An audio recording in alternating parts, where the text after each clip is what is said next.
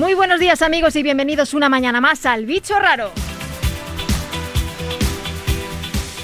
Y ya que os habéis molestado en madrugar para escucharnos, algo que tiene mucho mérito, puesto que no vamos a hablar ni de fútbol, ni de política, ni de pandemia, antes de arrancar con el protagonista de hoy, vamos a desvelaros algunos deportes que ya no se practican como tal y que seguramente hoy os harían quedar como auténticos eruditos en vuestras conversaciones de amigos si pudiéramos hacer reuniones. Y es que los Juegos Olímpicos de Tokio están en el punto de mira y con la esperanza, por supuesto, de que se puedan celebrar.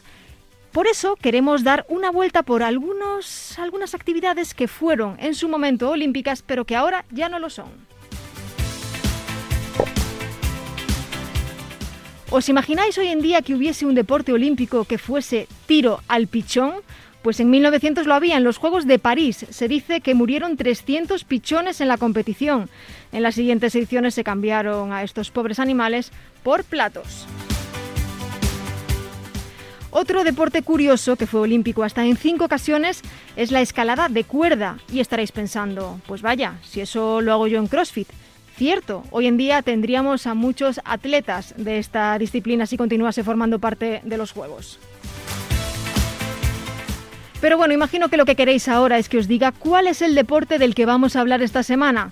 Pues no, no lo voy a hacer. Hoy me he levantado rebelde. Solo os diré que no es un deporte olímpico, aunque lo han solicitado y están en ello, es considerado un deporte extremo, empezó en la década de los 70 en California y la velocidad que puede llegar a superar ronda los 150 kilómetros por hora. Mientras pensáis cuál es el deporte protagonista de esta semana y antes de que mis bichos raros se revolucionen, arrancamos este nuevo programa.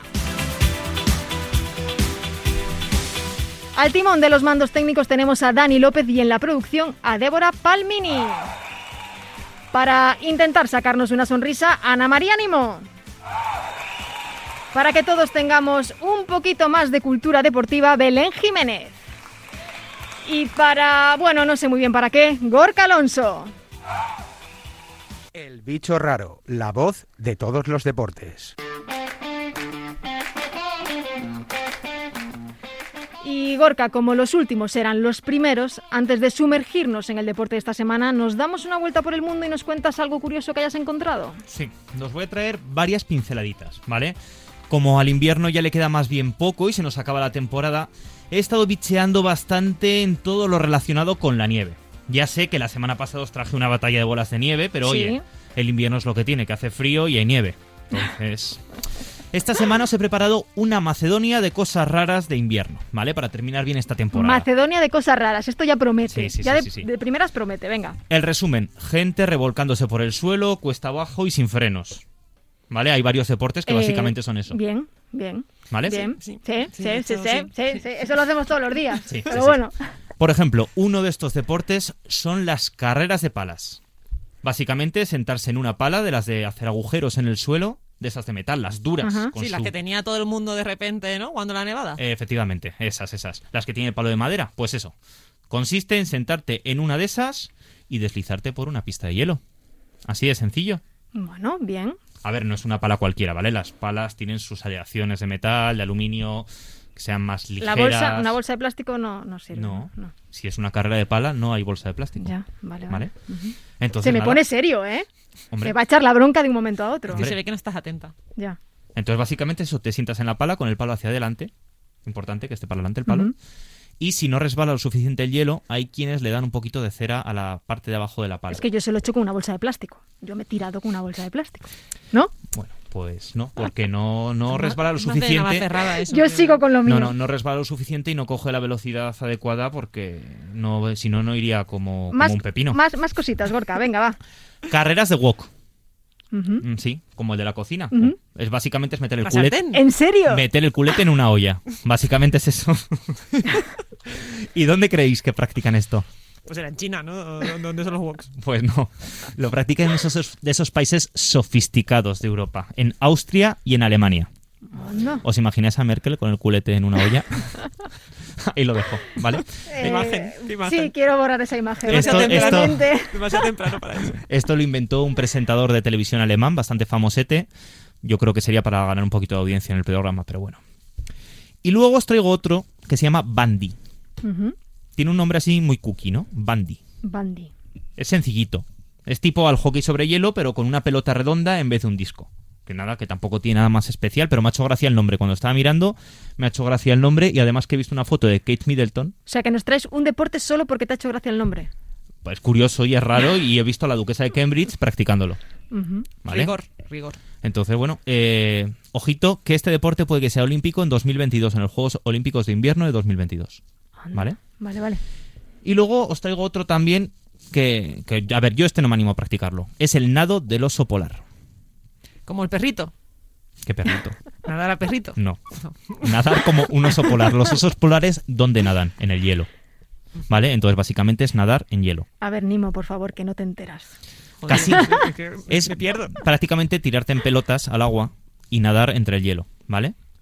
lo puedes hacer como una tradición porque hay países como Canadá donde esto es una tradición para celebrar el año nuevo y otros países donde hay competición. ¿Tienes que ir desnudo?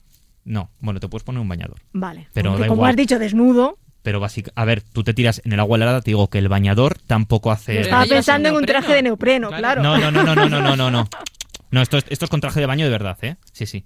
De hecho, en Corea del Sur, que es donde han empezado con la competición, eh, se tiran en bañador. Igual de ahí viene el mito de los asiáticos, no sé. No sé. Puede que tenga algo que ver. Entonces, esto es así. Básicamente es hacer una zanja en el hielo, tirarte, nadar y llegar al otro lado. 70 metros, tampoco es mucho más, pero me imagino que no se puede aguantar mucho más rato en el agua congelada. Sí. No me llama a mí esto. ¿eh? ¿No te llama? No. ¿No? Pues bueno, no sé. Pues ah, ya te he traído unos cuantos. Esto, de momento, es un poco lo que tengo. Estoy mirando también más cosas de deportes de hielo. Y básicamente eran trineos tirados por caballos, esquíes tirados por caballos. Y también una especie de windsurf, pero en la nieve. Pero bueno, me parecían demasiado normalitos. ¿Cuál les gustaría deportes. practicar de los que ha dicho? Pues yo que sé, el del walk. A mí me mola el del walk. A mí sí. Yo creo que gana por mayoría, ¿no? Así yo creo que, se, se gana por mayoría. Bueno, que nada. Esto es lo que os traigo esta semana. maravilloso, Gorka. Esperamos mucho más para la semana que viene. Bueno, vamos ahora a descubrir, de verdad, ahora ya sí que sí, el deporte de esta semana. Ana María Nimo, tu turno. Bueno, pues lo de hoy es una de esas cosas que solamente te parece buena idea, como casi todas las que nos ha contado Gorka, eh, si estás bajo el efecto de una sustancia o dos, no sé. Se llama Street Lush, o lo que es lo mismo, trineo de calle. Y esto consiste en tumbarte boca arriba encima de un, un patinete y tirarte calle abajo. Madre mía. Ahí va, ahí va el trineo. Este deporte es una variante del lush olímpico, que ese sí que lo conoceréis. Sí. Sí. pero en versión, como os decía, callejera. Aquí, en vez de trineos, utilizan patinete y en lugar de deslizarse por el hielo, lo hacen por el asfalto. Es un deporte tan emocionante como arriesgado. Porque, como decía antes Silvia, los participantes pueden llegar a superar los 100 kilómetros hora. Es un locurón. Ujú, Vamos. Estos sí que van con un pepino, ¿eh? Sí. como pepino, efectivamente. ¿Qué querías que os diga? A mí esto me suena a Yacas. ¿Lo habéis visto alguno? ¿Yacas? sí. ¿No lo en TV? ¿No? Me suena a los retos estos que Sí, se sí, hacían. sí, sí, sí, sí, sí. Bueno, pues- ¿Murió alguien de Yacas? Bueno, no, no- no me consta. en fin, como decía, el Street Lush, el, en el Street Lush, perdón, el skate tiene forma alargada y está equipado con llantas y amortiguadores de mayores dimensiones que los que tienen los patinetes normales para proporcionar un mayor agarre y más estabilidad. Vamos, para que no te mates. Básicamente. Es que si coges un bache... Bueno, Me es imagino que comprobarán la carretera por la que se tiran. bueno, eh, no- son carreteras normales, tampoco te creas tú que son recién asfaltadas ni nada de eso. Lo que pasa es que es verdad que un patinete, al, no te- al tener poca altura, es más estable de lo que parece. ¿Lo has probado? Eh, no, pero bueno, Mm, he leído. Vale. Me encanta que demos afirmaciones que no hemos probado. Es una teoría tan válida como cualquier otra. A ver, tengo que confesar que lo que más me gusta de este deporte es el rollo artesanal que tiene, porque muchas de estas tablas están hechas por los propios deportistas, porque claro, se tienen que adaptar a sus cuerpos. Entonces, bueno, ellos la van tuneando para tener, pues eso, lo que decíamos, mayor estabilidad posible. Y a mí todo esto me recuerda mucho a los autos locos. No sé si sabíais que en Getafe hacen, hacen carreras de autos locos en fiestas. Ajá. Fabrican ellos mismos los coches y, y bueno, Ah. pues Sí, sí. Está muy, bien. chulo. Bueno, para quien no lo sepa, es que Nimo vive, estamos en Madrid y vive en Getafe, que es una localidad de Madrid. Pero bueno, o sea, son, son, son es cultura general esto que os cuento, pero bueno. Total, que los practicantes de deporte tienen que llevar todo tipo de protecciones para no lesionarse. Casco, coderas, guantes, hasta un mono como los motociclistas llevan. Porque, porque bueno, eh, tienen bastante probabilidad de pegarse una toña. Sí, es, es importante que vayan bien protegidos. Sí, Sí, sí, sí. Y quizás os estoy preguntando que cómo se frena. Pues aquí viene lo gracioso. Se frena con el pie. Con el pie. Con el pie, digo. Con tu pie. Con, con el suyo, posible. Sí. Sí. Eh, las suelas de las zapatillas de los competidores están cubiertas con una plancha de goma antiabrasiva o con un trozo de neumático. Porque si llevas en calzado normal, pues... Pues lógicamente frenar a más de 100 kilómetros por hora va a ser un poco complicado. Frenarían con la cara en ese caso. Y bueno, esta modalidad de deporte nace en los años 70 en California, cuando los skaters se dieron cuenta de que si se tumbaban sobre el patinete podían coger más velocidad. California, los 70. Lo decía yo. O sea, ¿A quién se le ocurre tumbarse en un patinete? pues a los fumados de los skaters estos. Claro, qué- Eh, a ver, tumbado. chicas, por favor, ¿eh? Estamos hablando de un deporte extremo y muy serio. Sí, sí, sí, Venga. sí, sí, sí. No, la cosa, a partir de ese momento la cosa fue poniéndose cada vez más seria, ¿no? Y en 1975 ya se, ya se celebró una competición oficial, y, pero no fue hasta los 90 que ya se creó un, re- se creó un reglamento propio eh, para las competiciones y el deporte llegó a federarse en Estados Unidos. Ujú. Un poco más tarde, las retransmisiones de la eh, ESPN, que mostraban a estos deportistas bajando a toda leche por carreteras llenas de curvas, los lanzaron al estrellato e hizo que otra gente de otras partes del mundo pensara, "Eh, ¿cómo no se me había ocurrido a mí? Pero nosotros no somos esa gente. No, ¿verdad? Vaya, qué pena. No. Maravilloso, Nimo. Eh, bueno, pues ahora que ya conocemos las reglas del juego, vamos a conocer también qué necesitamos para practicarlo. Bueno, pues lo primero que hay que decir es que este deporte es un deporte de nivel avanzado de patinaje, con lo cual no es fácil empezar de cero. Lo normal. es Bueno, que- Belén, tú podrías. yo ya empezado a patinar. Por eso, Yo ya tengo un nivel de patinaje que está bien, entonces me queda pasar luego por el tema del skateboard y todo eso, y ya luego pues podría plantearme, pues a lo mejor practicar este, este maravilloso deporte, o sea que sin problemas. Las comunidades donde más se practican es la Comunidad de Madrid y, y Cataluña. Y eh, bueno, respecto al tema de la logística, que parece que bueno que estos son unos locos que se tiran ahí en una cuesta y, y no, hay mucha logística, hay mucho protocolo y hay medidas de seguridad. De hecho, nos lo cuenta Enrique Humbert, presidente del Comité Nacional de Descenso de la Real Federación Española de Patinaje. Para empezar, eh, como practicamos en nuestro deporte, se practica en la carretera, tenemos que te- volver a subir la carretera cada vez que hagamos un- una bajada. Entonces, para empezar, lo que hace falta es un mínimo, mínimo, mínimo de dos personas, una que baje y la otra que vaya con el coche delante para luego poder volverla a subirla. Además, estos coches llevan una emisora para que, bueno, pues que el patinador se entere si hay un obstáculo o otro coche y que vayan con ciertas medidas de seguridad, con lo cual está todo bastante controlado. Eh, mm, donde más se suelen aprender y donde más se suele un poco practicar, pues en muchos eventos, de hecho, pues ahí pueden conocer a otros deportistas. De hecho, el Comité Nacional de Descenso está trabajando para intentar que habiliten espacios con cierta frecuencia para poder practicar este deporte, que claro, tienen que habilitar la carretera, Claro. o sea que no es nada tampoco, eso tiene su infraestructura el tema, ¿no? Claro. Y lo, lo suyo es, bueno, pues que a lo mejor lo habiliten una vez a la semana o una vez al mes, o sea, sí, un porque poco con claro, cierta a- frecuencia. ahora mismo imagino que los pobres tendrán que buscar una carretera, tirarse. Y con el tema este de las medidas de seguridad que Claro. Mm. comentábamos, que no es nada fácil. Bueno, eh, equipación, pues hay variedad de precios, como siempre. Cuando empezamos, pues hay un primer, una primera equipación que se llama el Classic Luch, que bueno, que es una tabla de madera con unos ejes de fundición o tradicionales y que con este podemos empezar, pues en torno, podemos gastarnos unos 300 euros. O sea, que con esto empezaríamos. Y si vamos evolucionando y ya queremos ir a nivel pues más avanzado, eh, pues habría un modo más ya competitivo, que los ejes ya cuestan unos 500 euros. La tabla en la que se vaya es de otro tipo de material, que es más metálico y Claro, más solo seguro. los ejes cuestan 500 euros. Solo los ejes, o sea que imagínate la tabla, para que- te quepa el cuerpo entero, porque vas tumbado, ¿no? Y bueno, y protecciones, porque claro que una sin protecciones, pues os imagináis, rodi- rodilleras, culera, tortuga, caderas, coderas, perdón, casco integral y guantes. Y los que ya compiten, pues van con un mono con las eh, protecciones integradas, ¿no? Eh, la frecuencia para practicar este deporte, pues unos dos o tres días por semana, pero me han dicho que, que, que es bastante adictivo. O sea, que cuidadín, que aquí te enganchas, ¿eh? Y quieres practicarlo todos los días. Belén, tú como iniciada en el patinaje, ¿te atreverías a probarlo? Mm, voy a pasar por el skateboard primero. Antes que tumbarme en una, vertical. en una tabla y tirarme, sí. Pero bueno, todo se verá, ¿eh? Todo Sí. se verá, todo se verá. Ahora ya conocemos un poco más sobre el Street Luge. Vamos a descubrir a uno de sus máximos representantes en nuestro país, Miquel Echegaray, campeón de España y seleccionador nacional. Buenos días. Buenos días. Miquel, ¿qué bicho raro te picó para empezar a dedicarte a este deporte? Pues nada, más que nada la curiosidad de a ver eh, cómo era esta sensación de velocidad. Sí. Y bueno, pues eso, un poco la inquietud de a ver de, de cómo funciona todo este tema. Porque cuando tú empiezas, ¿cuánta gente había en España? Pocos, diría que unos cuatro o cinco personas que lo practicaban y no llevaban, no, no llevaban mucho tiempo. Sí. ¿En qué año más o menos empezaste? ¿Te acuerdas? Sí, 2006 era. 2006. Y desde entonces Sí. hasta hoy. Sí, hasta hoy. Y ahora es. campeón de España y seleccionador nacional. Sí, bueno, eh, campeón, gané el campeonato mundial. O sea, Ah, el campeonato y- mundial. Sí, sí. Y eso, el campeonato de España como tal no, no ha habido. Eh, había antes, pero era antes de que yo empezara. Ah, vale, Sí, vale. O sea que tenía yo mal el dato. Es, es mejor. O sea, en vez de campeón de España eres campeón del mundo. Ahí es nada. Sí, sí, eso es. ¿Y cómo está este deporte, Miquel, ahora mismo en España?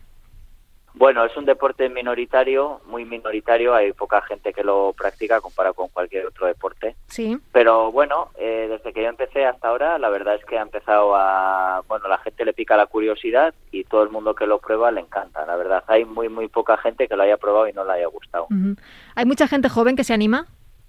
Sí, sí. Eh, gente joven y gente, bueno, no gente joven, pero no tan joven como como creemos. Eh, pica mucho la curiosidad la gente pues que lleva patinando tiempo Sí. y tiene lesiones y demás y no, no tienen esa confianza para andar de pie en el monopatín y pues prueban el street loose que es ir tumbado es mucho más controlable y demás les gusta y se pasan a esta modalidad o sea hay gente de, Sí. de casi todas las edades De, y así, lo más de la edad más extraña que haya podido practicarlo.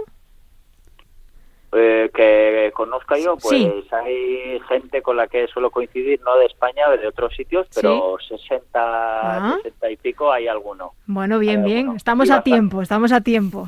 Y bastante rápidos, además. Sí, sí, sí. Y sobre todo son más tirando a gente joven, adolescentes, bastante jóvenes o, o no, porque sí que a priori puede parecer un deporte con el tema del skate y tal, te puede llamar sobre todo, pues no sé, de veinteañeros quizás o... No, no, no tanto. No, a ese público, a los adolescentes, les llama más el, el longboard, eh, lo que es el monopatín de pie, cuesta abajo, que el street loose. Sí que les llama también un poco la atención, pero no, les llama la atención a más gente de treinta y pico, cuarenta, más.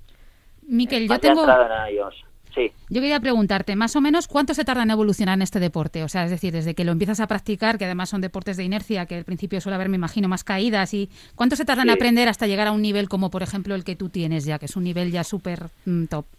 Depende.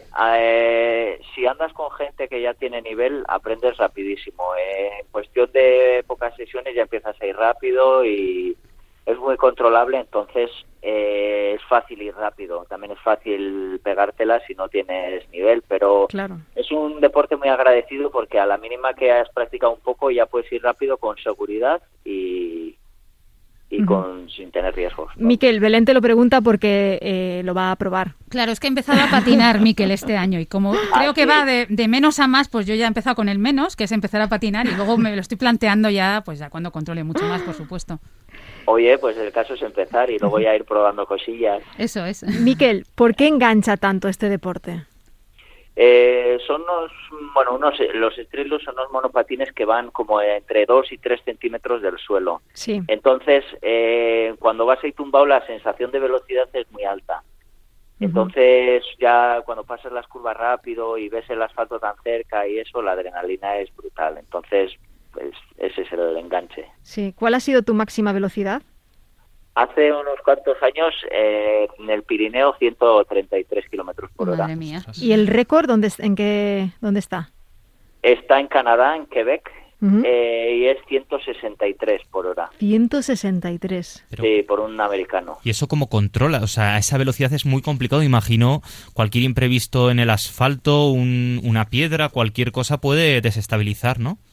Sí, sí, hay que ir con mucha confianza y haciendo los movimientos muy lentamente y mucha aerodinámica porque a esas velocidades el, pues se puede probar tranquilamente. Cuando vas en el coche a 120 sacas la mano por la ventanilla y ves la fuerza que te hace el Sí, viento. sí. Pues imagínate yendo a 160. Entonces la aerodinámica es muy importante y hacer todo con mucho mucho cuidado. ¿Y hace falta para esta aerodinámica algún tipo de, de complexión física específica? O sea, ¿tienes que estar muy fuerte o tienes que ser más bien tirado a delgadillo para, no sé? Eh, no hay un prototipo específico de, de forma física, digamos, pero sí que las personas altas, altas y delgadas tienen mejores aerodinámicas que alguien más bajito. No, yo creo que es porque los tienen las piernas más largas y así el aire no sé se distribuye diferente, pero esas personas suelen ser más rápido. Luego el peso influye evidentemente, pero Sí, pero la altura quizás es lo más importante, ¿no? Eh, lo más importante es el- la relación entre peso y altura. Sí. Eh, sí, hay como unos valores cerca de los 80 kilos, por ejemplo, es lo perfecto, porque si pesas demasiado, las curvas no puedes pasar tan rápido y si pesas poco, en las rectas te quedas parado. Entonces, eso y en la forma física, pues es un poco el equilibrio. Claro. Y Miquel, eh, ¿dónde entrenáis? Pues entrenamos, mira, antes de todo esto del COVID eh, había eventos que se llaman freerides en los que pues clubes de España y de Europa y del mundo pues cierran carreteras y pues entrenamos pues con las curvas protegidas y demás. Eh, paralelamente a eso también solemos ir pues hacia los Pirineos y así con walkie-talkies y pues ir viendo las carreteras y bajando. O sea, básicamente a jugársela, ¿no? Claro. Porque no hay donde entrenar. No, no hay un sitio específico donde entrenar de como pudieras entrenar otro deporte, así que sí, es un poco, es la pena del deporte que por eso cuesta también evolucionar un poco de...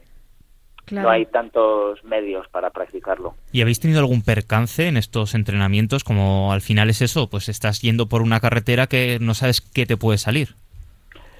Sí, bueno, a ver, se ha visto, tomando las medidas de seguridad oportunas, eh, se minimizan mucho los riesgos. Quiero decir, pa- yo para mí eso no es mu- más peligroso que ir a andar en bici por los puertos. Claro. O sea, Claro, el- más o es, muy, es muy controlable y si no te sales de tu carril, pues no pasa nada. O te puede pasar lo mismo que a una bici, pues eh, te puede que- eh, cruzar una oveja, Sí. un coche que va por el otro carril, eh, mil cosas. Pero si tienes tu cabeza no no tiene por qué pasar nada. Pero sí, evidentemente, pues hemos visto accidentes de todo tipo, pues como los que he visto cuando hacía descenso en mountain bike. Pues mm, al final son deportes de riesgo y no, no dejas de, de tener ahí el porcentaje ese que no controlas de factores externos. Así que, pero bueno.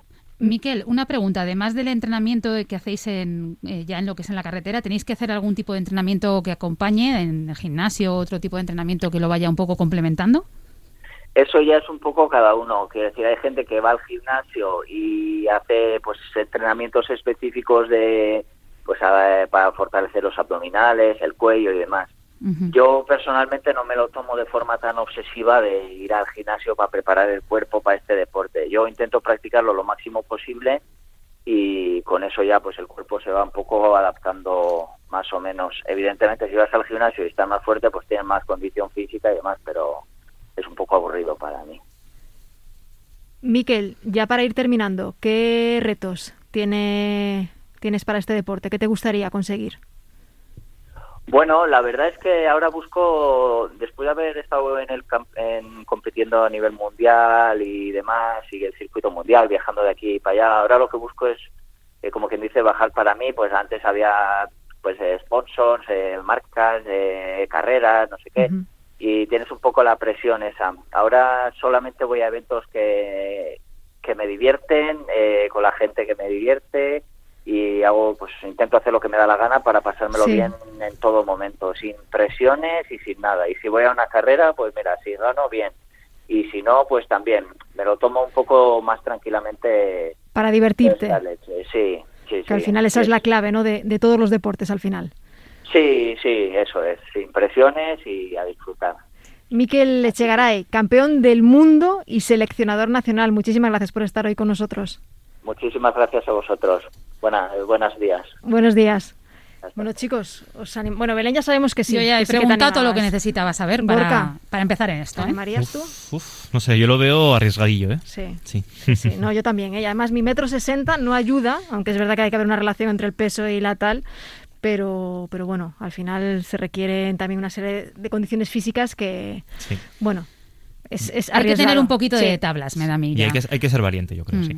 Belén, Cuéntanos las competiciones que tiene este deporte. Vale, voy a hablar del año 2019 porque el año 2020 con la pandemia, como sabemos, pues siempre es, ha sido un año más parado en el aspecto deportivo. Vale, pues en el año 2019 se celebraron la Copa de Barcelona, la Copa de Castel de Castells de Alicante, la Copa de Descenso de Cataluña, que fueron eventos de mucha calidad y que forman parte de lo que es el Campeonato Nacional de Descenso 2019, que fue además el primer año a nivel nacional que se hacía un campeonato de ese tipo. Entre cuanto entre las modalidades que encontramos en estos campeonatos de, descenso serían el longboard o skateboard, inline y el street luge. Eh, las categorías, pues tenemos la categoría Master, que es más de 35, la categoría Open, que ahí juegan o compiten todos, y la categoría de mujeres y la categoría Juniors. En este deporte, que como hablábamos ya como es como un poco más nivel avanzado, se suele competir sobre todo en lo que es la categoría eh, Open y Master, ¿no? Eh, de hecho, Enrique Uber, Uber nos habla un poquito de los eventos más importantes que se han celebrado. En 2019 también se celebraron los World Roller Games de, Barcelona, organizado por Worldscape. Fue básicamente el, bueno, fue un evento en el que hubo las 11 disciplinas que, que engloba Federación Internacional de, de Worldscape, dentro de las cuales está la disciplina de descenso y para lo que es nuestro deporte, el descenso, ese fue el mayor evento que se ha celebrado probablemente en la, en la historia del deporte. Y estas son las competiciones que tenemos. Belén, muchas gracias. La verdad es que esto a mí me ha parecido muy, muy interesante. Sí, hay bastante. Y si buscamos un deporte donde la adrenalina sea la protagonista, está claro que, este es nuestro deporte. Gorka, las últimas curiosidades. Bueno, yo os voy a, contar bueno, que en España también tenemos algo parecido al Street Glass, ¿vale? Tipo a lo que ha contado antes Nimo de los autos locos de Getafe. Sí, madre mía. Eh, yo os digo que esto también se, celebra, pero con otro nombre, ¿vale? Son las goitiberas que no sé si os suena mucho, pero esto es muy del norte, de las fiestas populares del norte, de Navarra, del País Vasco, de Cataluña también, de Asturias. Qué raro, Gorka, que tú nos traigas algo del norte. Yo siempre barro para casa. Y os diré, de hecho, que en Wikipedia, cuando tú estás mirando en Wikipedia información sobre el Street Slash... Eh, Últimamente en este programa usamos mucho la Wikipedia, me parecía. Tenía, tenía un ¿eh? profesor en la carrera que decía que la Wikipedia era más fiable que la enciclopedia británica. Eso me dijo un profesor en la carrera. Sabio profesor. Un sabio, profesor. Sí, sí, sí. bueno, pues os digo que de hecho eso, hay como referencia, como un similar a este deporte, las goitiberas que viene del euskera de goitik vera, de arriba a abajo. Básicamente es tirarse por una cuesta con, con una tabla. Entonces, eh, son básicamente tablas con ruedas que la gente las va customizando. De hecho, en Pamplona antes había en San Fermín chiquito, en las fiestas pequeñas de San Fermín, que son en, septiembre, había, había este, este tipo de deporte, estas competiciones. A mí me gustaba mucho, de hecho, ir a verlo con mis padres hasta que un día hubo un pequeño percance. No me pasó a mí nada, pero sí que es peligroso, ya lo hemos estado viendo. Entonces, bueno, en Pamplona, por ejemplo, se tiran por medio de las murallas. Entonces, en un puente levadizo, uno una vez se quedó atascado golpeó y hubo un poquito de sangre por ahí. pero bueno, esto es los menos casos y esto también os digo que es algo amateur. Entonces me ha recordado mucho el Street Glass a, esto, las goltiveras, a este tipo de prácticas que son muy populares, os digo, en las fiestas en general eh, de toda esta zona de, del norte de, España. ¿Conoces a alguien que la vaya practicado? No, no, no, no, conozco a nadie. ¿Y no te has animado nunca, ya que lo has y visto? no me he animado. De hecho, creo que ya no se celebra esto en Pamplona. Hace ya unos años seguro. no, no, no, no, no. sé si es por este a raíz de este tipo de, accidentes. Porque claro, además iban sin protección ninguna, sin casco, sin en nada. En este caso sí que iban algunos con casco, con coderas, pero no iban tan preparados como, los profesionales que hemos estado hablando con, con Miquel. Y tened en cuenta que también es eso, es la gente que se las customiza, pues se hace sus carros con cartón, tal. Es un poco, ya no solo estás jugando con la aerodinámica, sino un poco con la estética. Y también para manejarlo es más complicado. Entonces, bueno, yo creo que esta podría ser la versión más española que podemos tener de este deporte. Muy interesante. La verdad es que sí, a mí me hubiera gustado, Gorka, verte practicar. O sea, haber tenido esa referencia para, para comentarla aquí bueno, quién sabe si rescato esta tradición dentro de, un tiempo. Bueno, ya con cuidado que ya la edad va, va cargando sobre nuestros hombros y una lesión ya no es lo mismo cuando teníamos 20 años. Va pesando, va pesando. Va pesando, va pesando. Pero bueno, Belén va a probar este deporte y a Gorka lo tenemos medio, medio convencido. Yo lo testeo. Y yo creo que Animo también, Sinimo se apunta a un bombardeo. Bueno, vamos llegando al final de nuestro tiempo. Espero que hayáis pasado un buen rato. Nosotros nos lo hemos pasado muy bien. Ya sabéis que podéis seguirnos en Twitter e Instagram, el bicho raro-rm. Y por supuesto, si conocéis algún deporte curioso, diferente, que os gustaría que hablásemos de él, pues nada, escribirnos y así lo haremos. La próxima semana más. A disfrutar.